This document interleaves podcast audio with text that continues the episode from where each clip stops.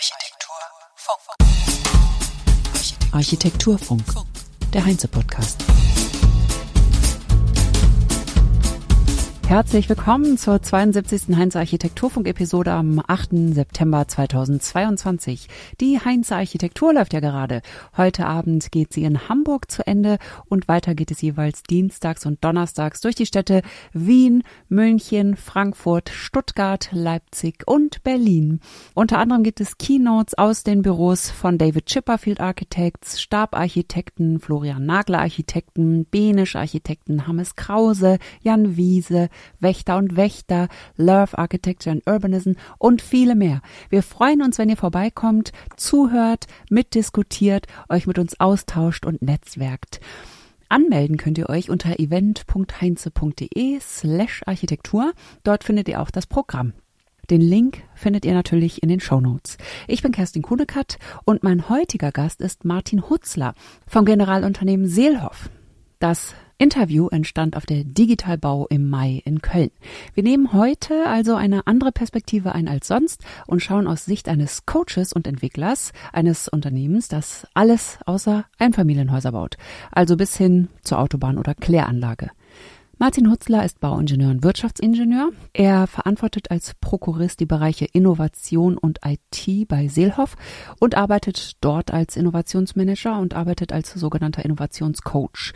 Ergänzt durch seinen Fable für die IT kann er Brücken zwischen den verschiedenen Bereichen schlagen und gilt als Experte im Bereich der digitalen Transformation. Meine erste Frage an ihn lautete, was machen Sie genau? Ich kümmere mich um das Thema Digitalisierung bei Seelhoff Weiterentwicklung, wie kann sich das Unternehmen weiterentwickeln, Mitarbeiter weiterentwickeln, vielleicht auch Ansätze für neue Geschäftsmodelle. Und natürlich hat das Thema BIM gehört da natürlich auch mit dazu. Das ist also ein Baustein nur. Genau, ja. korrekt. Und Seelhoff selber ist Generalplaner für Architekten- und Ingenieurleistungen. Um welche Projekte handelt es sich da? Welche Projektgrößen müssen wir uns jetzt so vorstellen? Korrekt, ja, Seelhoff ist ein Generalplaner für Hoch- und Tiefbau, kann man so vereinfacht sagen. Ich sage immer, wir planen alles außer das private Einfamilienhaus. Das fängt an bei einer Autobahn, äh, über Schulgebäude, über Bürogebäude, Kläranlagen sind mit dabei und ja, auch natürlich äh, immer komplett von der Architektur über die Statik, ähm, TGA, also technische Gebäudeausrüstung, Elektrotechnik, all das gehört zusammen. Und wir sind eben Generalplaner, dass der Kunde nur einen Ansprechpartner hat. Also auch Entwurf quasi, haben Sie Natürlich, gesagt? Natürlich, genau. Kompletter, so. kompletter Entwurf, genau. Ja. Leistungsphase 1 bis 8 für die, die bauaffin sind, die können damit was anfangen. Ja. Genau. ja, das sind Hörerinnen und Hörer vom Architekturfunk in der Regel schon. Und coachen Sie auch andere Menschen oder ist es in dieser Seelhoff GmbH fest oder sind Sie auch buchbar für andere, die gerne sich fortbilden möchten? Weil das ist ja oft ein Thema für auch kleinere Büros, dass sie eben die Kompetenzen nicht haben. Ist das auch Ihr Betätigungsfeld, Leute in BIM fit machen? Das ist eine tolle Idee, ein tolles Geschäftsmodell. Muss ich mir mal Gedanken machen. Vielleicht können wir das als externe Dienstleistung verkaufen laufen, aber Stand heute ist es noch nicht der Fall. Ich bin mit dem, was ich für Seelhof gerne tue, gut ausgelastet und von dem her, ja, ich darf noch an der Hochschule Dozent sein. Auch das bindet Zeit und von dem her, ich mache es momentan nur für Seelhof. Ja, und wer sind Ihre Studentinnen und Studenten? Das ist an der Hochschule Regensburg, das sind Wirtschaftsinformatiker und da darf ich das Fach äh, Betriebswirtschaft Lehre 2. Ja, genau, Sie sind Bau- und Wirtschaftsingenieur. Also Sie haben Bauingenieurwesen und Wirtschaftsingenieurwesen kombiniert. Und eigentlich wollte ich IT studieren, habe es aber dann doch nicht gemacht, aber jetzt darf ich eben auch die IT mit begleiten oder sehr IT-nahe Themen begleiten. Und von dem her kann ich jetzt auf mich auf drei Feldern austoben und das passt ideal. Ja, wollte ich gerade sagen, auch in der Baubranche ist es ja jetzt gerade oder seit einiger Zeit, sage ich mal, wahrscheinlich ja dann traumhaft für Sie, weil das ja jetzt so vorangeht. Menschen, die mit BIM zu tun haben, die wissen auch, dass es noch lange nicht Standard ist, sondern vor allen Dingen für große Büros.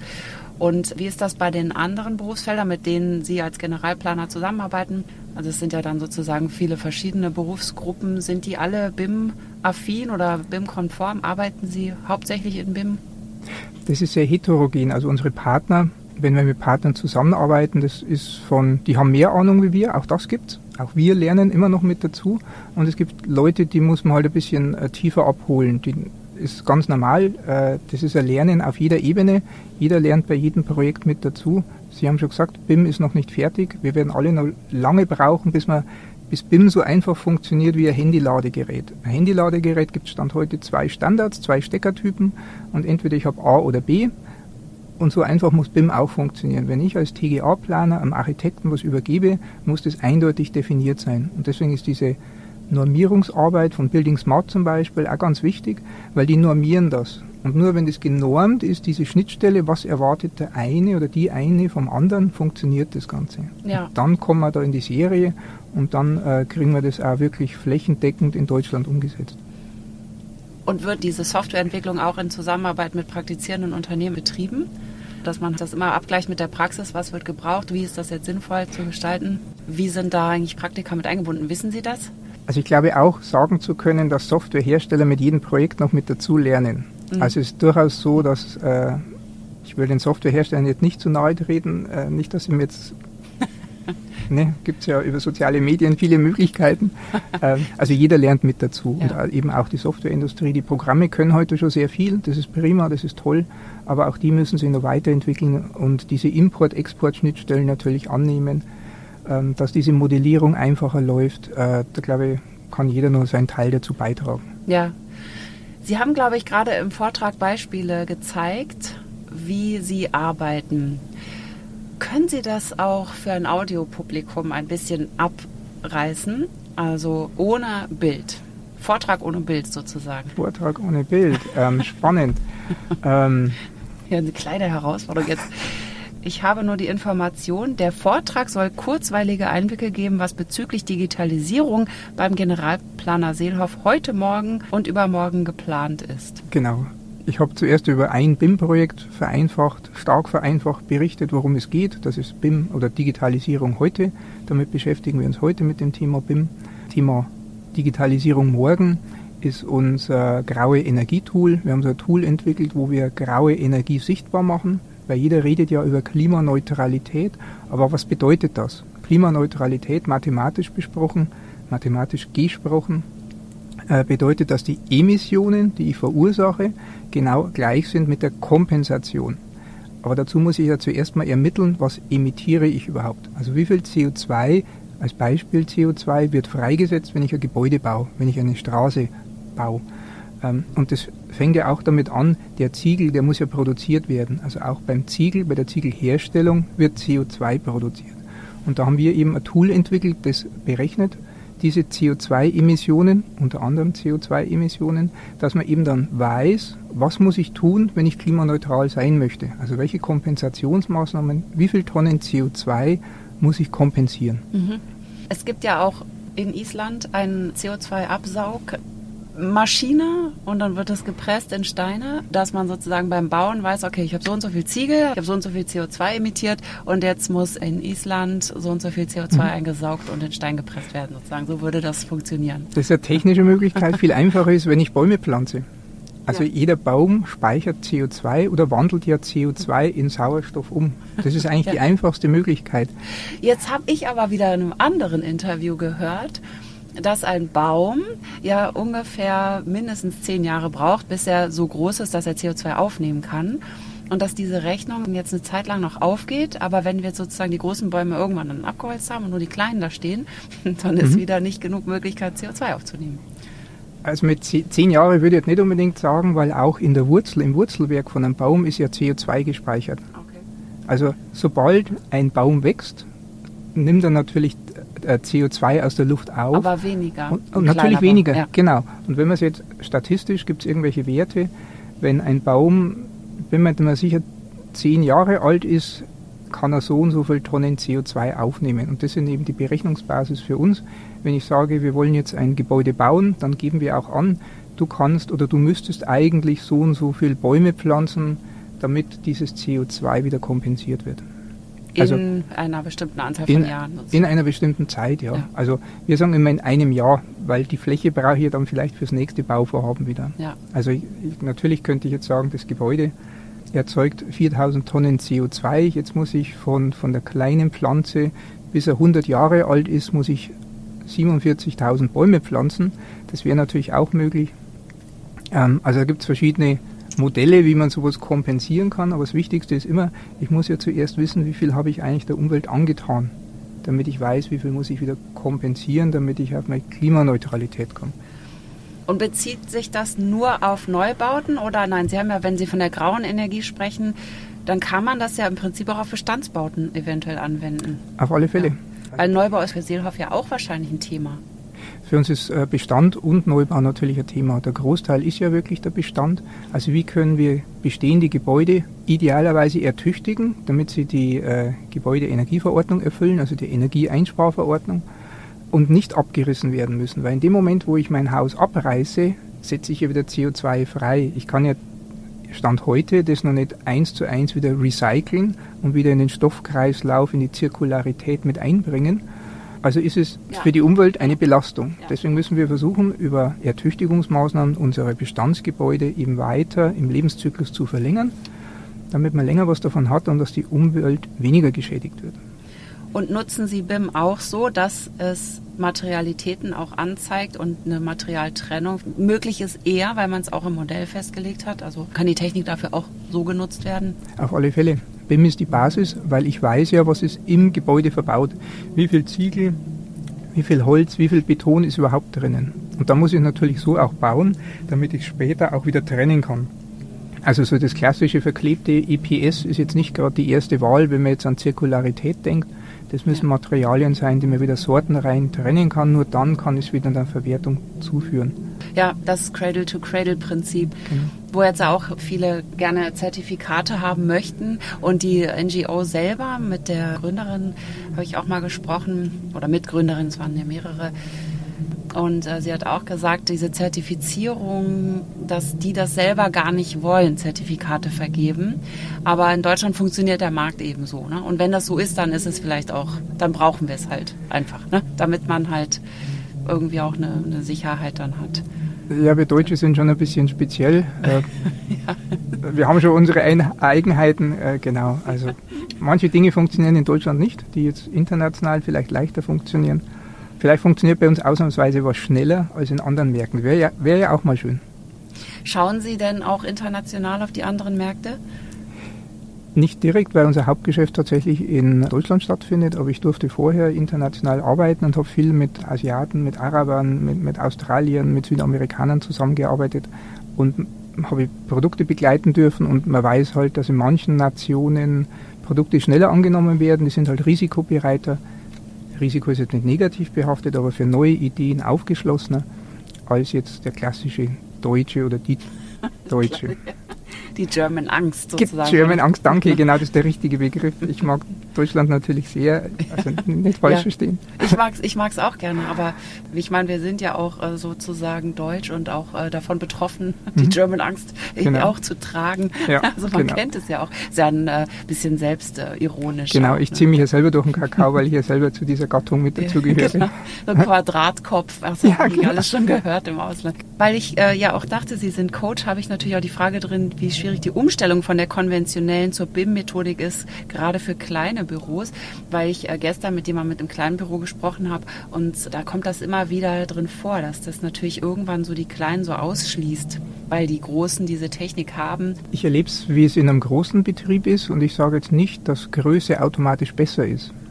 Also ich würde die Kleinen sogar ermutigen, weil sie ja viel weniger Umstellungsaufwand haben, wie jetzt irgendwie ein großer Ozeandampfer äh, hat jetzt, oder Öltanker hat einmal der Heinrich von Pira, Vorstandsvorsitzender ehemals von Siemens, äh, gesagt.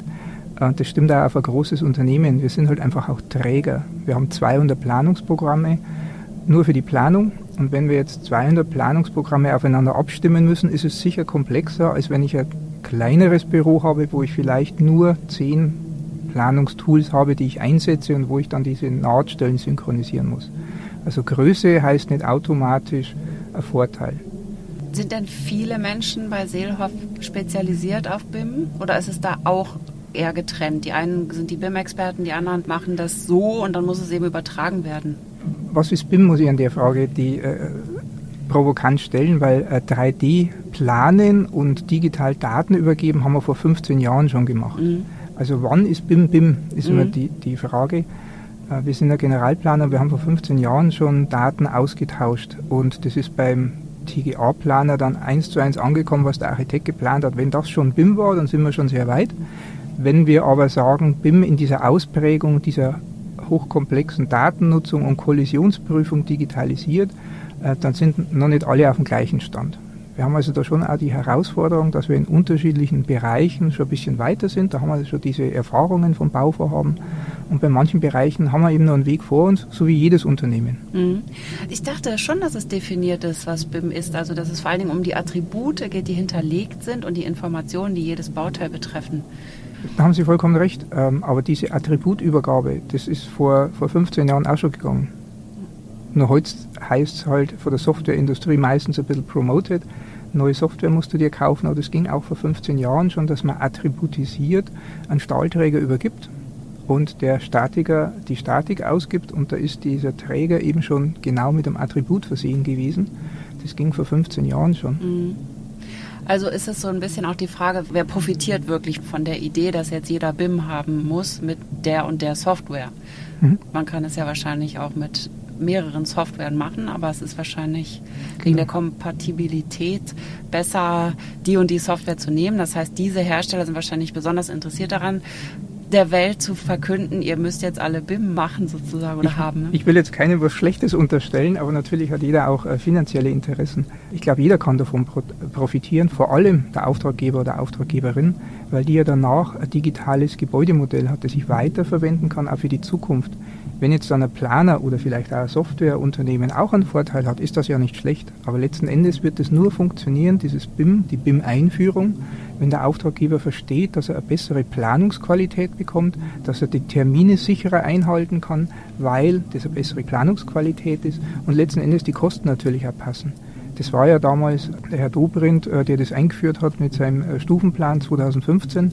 Da ist ja genau darum gegangen, das Ergebnis einer Reformkommission Bau hat so einen Maßnahmenplan erarbeitet und da ist halt sowas rausgekommen, warum sind denn die großen Projekte immer teurer geworden und haben immer länger gebraucht.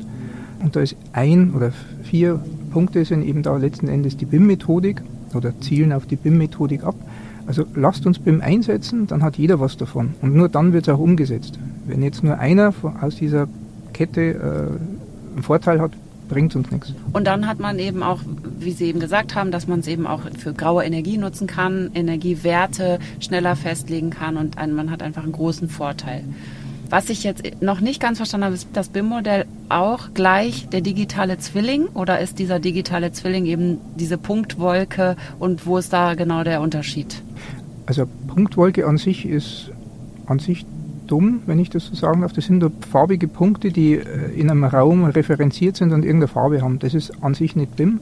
Äh, BIM sind Objekte, also da versteht das Modell, dass es eine Wand ist und die hat Attribute und das heißt halt meinetwegen Kosten, Brandschutzklasse, Baustoff, Bewährungsgrad, wie auch immer. Und das versteht man unter BIM. Und mit diesen Daten kann ich dann später eben auch in eine Simulation gehen, sei es jetzt eine Heizung, Kühlung, was auch immer Simulation oder Berechnung, graue Energie zum Beispiel. Oder eben auch, dass ich es weiter nutze für zukünftige Anwendungen, die wir uns heute noch gar nicht so vorstellen können am Markt. Okay, dann haben wir jetzt ziemlich gut umrissen, worum es geht bei BIM, was Seelhoff damit macht, was Sie tun. Und ich danke Ihnen ganz herzlich für das Interview. Vielen Dank. Und das war's für heute. Danke fürs Zuhören. Habt eine schöne Woche und bis nächsten Donnerstag oder vielleicht schon nächsten Dienstag in Wien auf der Heinz Architektur. Bis dahin. Architektur Funk.